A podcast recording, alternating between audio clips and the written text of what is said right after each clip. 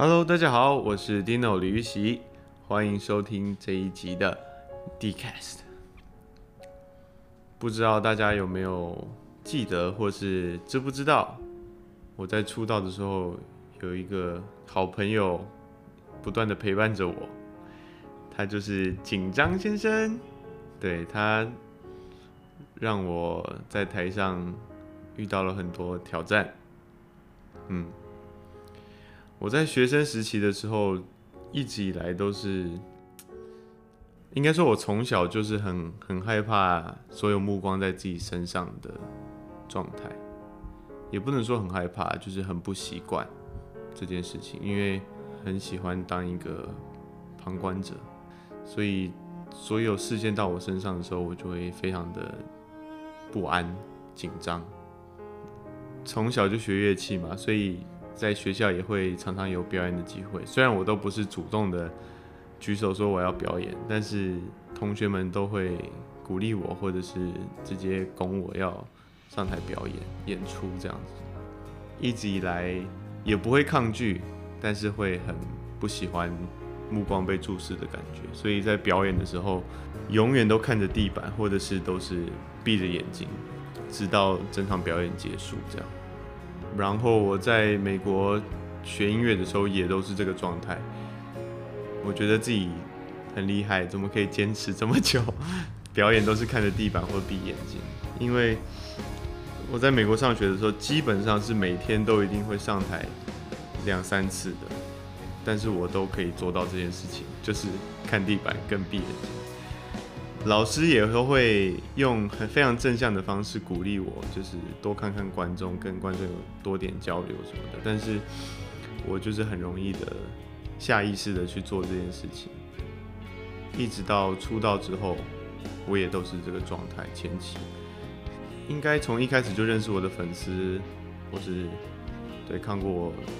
刚出道表演的朋友，都会知道我是一个这样的状态。然后。我只要上台，我的表演都会打非常大的折扣，这也是我一直以来在那个时期非常想克服的事情。因为我知道自己私底下能够做到什么样子，所以就会希望在台上至少落差不要到那么大。当然知道自己那时候还是新人，稍微打折是难免的，可是这个折也有点太大。是有点恶性循环啊，就是每上一次台就越来越有压力，尤其我在第一次上台，我记得是签唱会的时候，四个人合唱就会有很差的表现，就导致我变得每一场都越来越不好。那印象很深刻的是去节目录影的时候，我们四个人第一次一起在电视节目上要合唱《Everything Changes》这首歌。我自己的感受是因为我的关系，所以导致师兄们都要陪我重录好几遍，光唱歌可能就录了三四次。其实也影响到了整个所有的工作人员跟师兄们、主持人这样。在这里跟大家说不好意思，在那个时候，就是我还有一个小师兄嘛，陈彦允，我们我们其实算是。几乎是同期开始接触舞舞台的出道表演，这样。对，虽然他比我早发行了单曲，可是正式出现在大家面前，我们算是差不多时间的。《势在必行二》的签唱会的时候，是师兄们跟公司都觉得应该让我们早点习惯一个人在台上的那种感觉。所以我和陈彦云都会各自要在签唱会上再唱一首自己的歌。那那个时候看到陈彦允的表演啊，因为他其实我们私底下会聊天嘛，他也告诉我说他其实很紧张，可是他在台上的时候不会，我在看他的时候他是不会表现出来的，反而他的紧张会化成他享受舞台的动力，所以我很佩服他在舞台上的魅力，然后自己反而在独唱的时候就会有。不知道那种那叫什么成果发表的那种感觉，就是台下的观众，我觉得大家也都在替我紧张，然后我自己也真的很紧张，看着地上，然后就会开始破音。我紧张的时候其实是连身体都控制不太住的，就是手握握麦克风的手会抖啊，然后脚也会脚也会抖，站不太出去，然后心里也会很慌乱，造成更多的心理阴影，就是可能觉得自己上次在某一个点破音，然后在下一次要唱的时候，就会想说，我会不会又在这个地方再一次摔跤？然后这个想法就会让我更容易摔跤。在那个时候，因为上台演出破音，自己很沮丧，就发了一个文说，希望紧张先生不要再来了。从此，粉丝朋友们就常常关心紧张先生今天到底有没有来，这样子，基本上是每一场演出他都在的，陪着我在台上，让我不孤单。但这个孤单 很沉重，对我自己最。最难受的演唱会就是人生第一场演唱会，就是和陈彦宇一起办了一场，这叫什么演唱会啊？合作演唱会啊？反正就是他唱上半场，我唱下半场，还是我唱上半场，他唱下半场，我忘了。反正就是我们就一起办了一场演唱会，我表现得非常的糟糕，我还听到表姐在台下笑得非常大声。对，我觉得。在那之后，我就是开始进入一个很想要赶快克服这个状况，但是又不知道从哪里开始的那种状态。一直到二零一五年的 HITO 流行音乐颁奖典礼，站上了小巨蛋，然后唱了《放下旅行》。那一次对我来说，是我第一次感觉到享受舞台这种感觉，就是我可以。看见台下的观众，然后我也能把我想唱出来的方式好好的表达出来。身边的同事啊，或者是之前听过我唱过的歌的工作人员们，也都给我很大的鼓励，说：“欸，真的这次你唱得很好，然后不会有那种让我替你感到紧张的感觉。”从那个时候，我才发现到真的。其实观众真的能够完全放大，或是完全感受到你在舞台上的状态。你紧张，台下也会跟着紧张。你放松的话，其实就算你出错，大家也不会那么明确的感受到，或者是就是觉得哦，这是一个很严重的失失误。反而你你太紧张的时候，大家会觉得你每一每唱一句，他们就不舒服一下，这样子，嗯。就在我终于觉得自己克服紧张的时候，从上海拍完戏回到台北没多久，就收到了一个非常大的邀请，是孙楠楠哥他邀请我去北京首体担任他的演唱会嘉宾。那个时候我是 非常的错愕的，我想说，嗯，因为其实我我当然知道楠哥，但是。我跟南哥在这之前是完全没有交集的，就会想说为什么会找我，然后还让我到一个这么大的舞台上，我的心情是当下是非常抗拒的，因为我觉得自己还没有那个程度可以站上这么大的舞台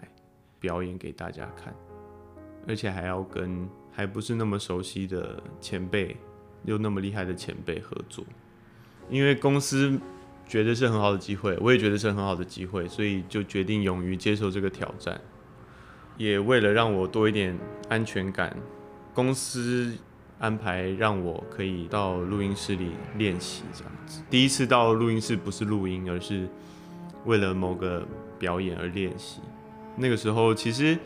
压力是大于工作上的疲劳的，虽然那个时候工作也非常的忙，但是。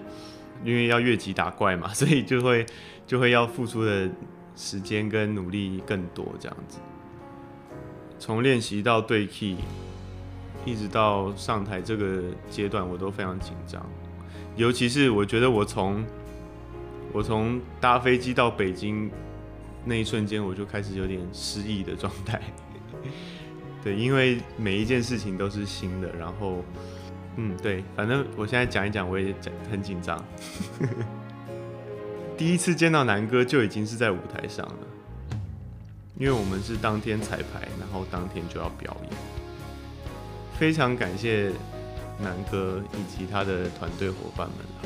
因为真的见到他们之后，有让我安心许多，虽然还是紧张，但是在表演完之后，我真的觉得自己瞬间成长了的感觉。虽然还没办法享受那么大的舞台，但是就觉得心里突然坚强了蛮多的，觉得自己唱校园或是唱什么签唱会，再也不害怕。结果，嗯，鸟巢，一个八万人的舞台，南哥又邀请我了。尤其那个时候还在正在拍《恶作剧之吻》，所以那个时候我的心理状态更更糟了，因为正在面临第一次的戏剧的男主角之外，又有一个这么大的挑战，我真的是当下真的觉得自己负荷不来，我还非常认真的找一天去公司跟老板很认真的，还把门关起来。聊了一下，但其实，在聊的当下，我就知道这件事情势必得做的，只是我不知道，我就是心里有一个门槛，但是我知道这是一个非常好的机会。那也感谢公司，就是给了我强大的安全感之外，最后也感谢自己勇敢的接受这个挑战。因为在演出的当下，虽然我是完全脑袋一片空白，我真的就是从上台那一刻就不记得了，到下台才觉得，嗯，我刚才唱完了，那我到底唱得怎么样？我其实都还搞不太清楚的状况下演出结束。但是我发现有些事情真的是要做了，你才会知道，没有你想象中的那么可怕。因为我太习惯。把一些事情想得太糟糕了，我那个时候非常担心，在台上会有很不好的表现，就是把所有遇过最糟糕，甚至还没遇过的事情都想了一遍，想说这样怎么办？但是其实真的没怎么办啊，会发生就是会发生，你不如让自己勇敢的面对。我觉得在舞台上，你小心翼翼、很谨慎、很用力，反而会造成一些弄巧成拙的状况，因为你已经花了非常充足的准备了，其实都已经准备好了，你也很认真的练习过了，那就把平常练习的东西带到舞台上就好了，不需要去思考那些不可控的因素。那有这样子豁达的心情，才能够在舞台上表现好。因为观众像我刚才说的，观众是感受得到你的紧张、焦虑、不安，或者是你的放松、你的自信，观众都是能够感受到的。当然，就是经历过了首体之后，鸟巢是让我没那么紧张。一方面是已经认识了南哥跟他的团队了，他们在舞台上真的给我很大的支撑。也给我很大的安全感，这样，所以已经没有像首体那么紧张，但是毕竟还是八九万的舞台嘛，还是多少是一个新的挑战，这样子。那经历过了这两次演出机会之后，我觉得它是一个很大的震撼教育，但是同时对我来说也是一个非常宝贵的经历，也是因为这两场。这么大的演出，让我彻底跟紧张先生说再见。当然，虽然还是有状况不好的时候，可是我现在已经不会这么把它放在心上了。跟紧张先生告别之后，我觉得我在舞台上我也更能够快乐的、享受的去做我自己的表演。紧张先生的陪伴是一个必经的过程啊，所以。我也感谢他在之前的陪伴，虽然让我有很多沮丧的回忆，但是也让我更能够想尽办法去克服自己原本就有的缺点。也感谢自己有去勇敢的面对这些该改变的事情。当然，还有非常感谢一直以来支持我的歌迷朋友们，常常在舞台上在表演的时候。跟他们对到眼，都会看到，就是他们有时候会给我一个肯定的眼神，告诉我今天的表现不错，他们喜欢，他们有享受到，或者是有时候我的表表现没那么好的时候，他们也会很直白的告诉我，让我了解，或者是让我去检讨一下自己的演出问题，给了我很多的自信，也给了我很多的鼓励，所以。感谢大家让我彻底的跟紧张先生分手。对，错的人就不要浪费彼此的时间。也希望紧张先生暂时，嗯，不是不是暂时，也希望紧张先生不要再出现了。对，你已经给我一些很棒的经验跟回馈了，你不需要再来打扰我，我也不会打扰你，好吗？今天的分享就跟大家到这边吧。拜拜。哦，紧张先生还在，但是他已经出现在别的地方了，所以我觉得没问题，我会好好跟你相处，然后把你赶走。今天的分享就到这里，我是李玉玺，我们下次见，拜拜。